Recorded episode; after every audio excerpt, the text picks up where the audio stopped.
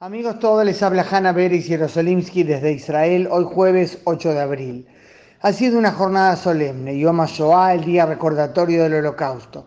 Pero no en vano su nombre completo es Yom HaShoah Behakburah, o sea, el día del holocausto y el heroísmo. No se llama así solo por los héroes que conocemos del levantamiento del gueto de Varsovia. En su caso, se levantaron en condiciones terribles para al menos morir con dignidad pero también hubo casos en los que realmente lograron escapar. Lamentablemente, trágicamente, una muy pequeña minoría. Los héroes eran también los que luchaban por vivir en medio del horror, de seguir adelante, de no perder las esperanzas aún en el infierno. Los que habían perdido casi todo, menos su alma, su identidad y su memoria. Como Alisa Landau, a quien conozco personalmente, que está por cumplir 84 años, que a los 6 años cayó a una fosa de la muerte porque estaba abrazada a la pierna de su padre que fue baleado.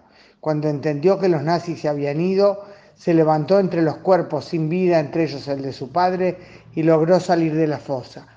En 1947 llegó a la tierra de Israel y cumplió años después el pedido de su padre, seguir adelante, construir una familia y recordar como los jóvenes que sobrevivieron y llegaron a la tierra de Israel y aquí querían ser parte integral de la sociedad que aún no era Estado y que no los comprendía porque no se entendía cómo podía haber ocurrido aquel error.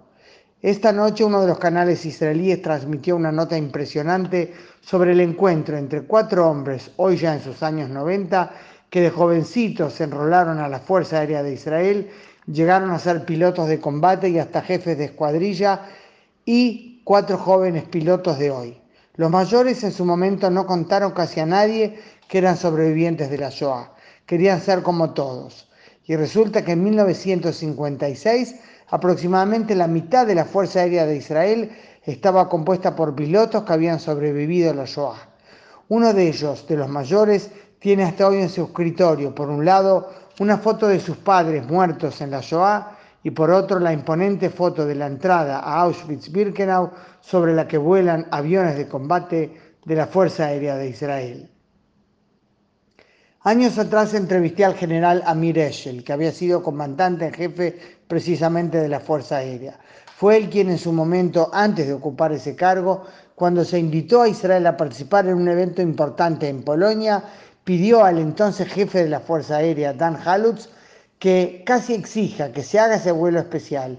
Imagínense, aviones de la Fuerza Aérea del Estado judío sobrevolando los crematorios de Auschwitz-Birkenau. Cuando la formación pasó por sobre ese enorme cementerio, la voz de Amir Eshel, que se hizo oír a todos los pilotos, recordó que estaban volando en nombre del pueblo judío y el Estado judío. Mucha razón tuvo ayer el presidente de Israel al declarar que el Estado de Israel no es una compensación por Auschwitz, ya que el pueblo de Israel no nació allí, sino mucho antes en la tierra de Israel.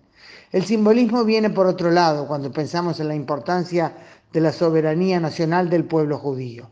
No es poca cosa que en el acto central de Yom HaShoah en Yad Vashem, junto a la así llamada Plaza Gueto de Varsovia, que se llena siempre de coronas de flores, la Guardia de Honor es siempre la del batallón de paracaidistas de las Fuerzas de Defensa de Israel. Hanna Beris Jerosolimsky desde Israel, jueves 8 de abril.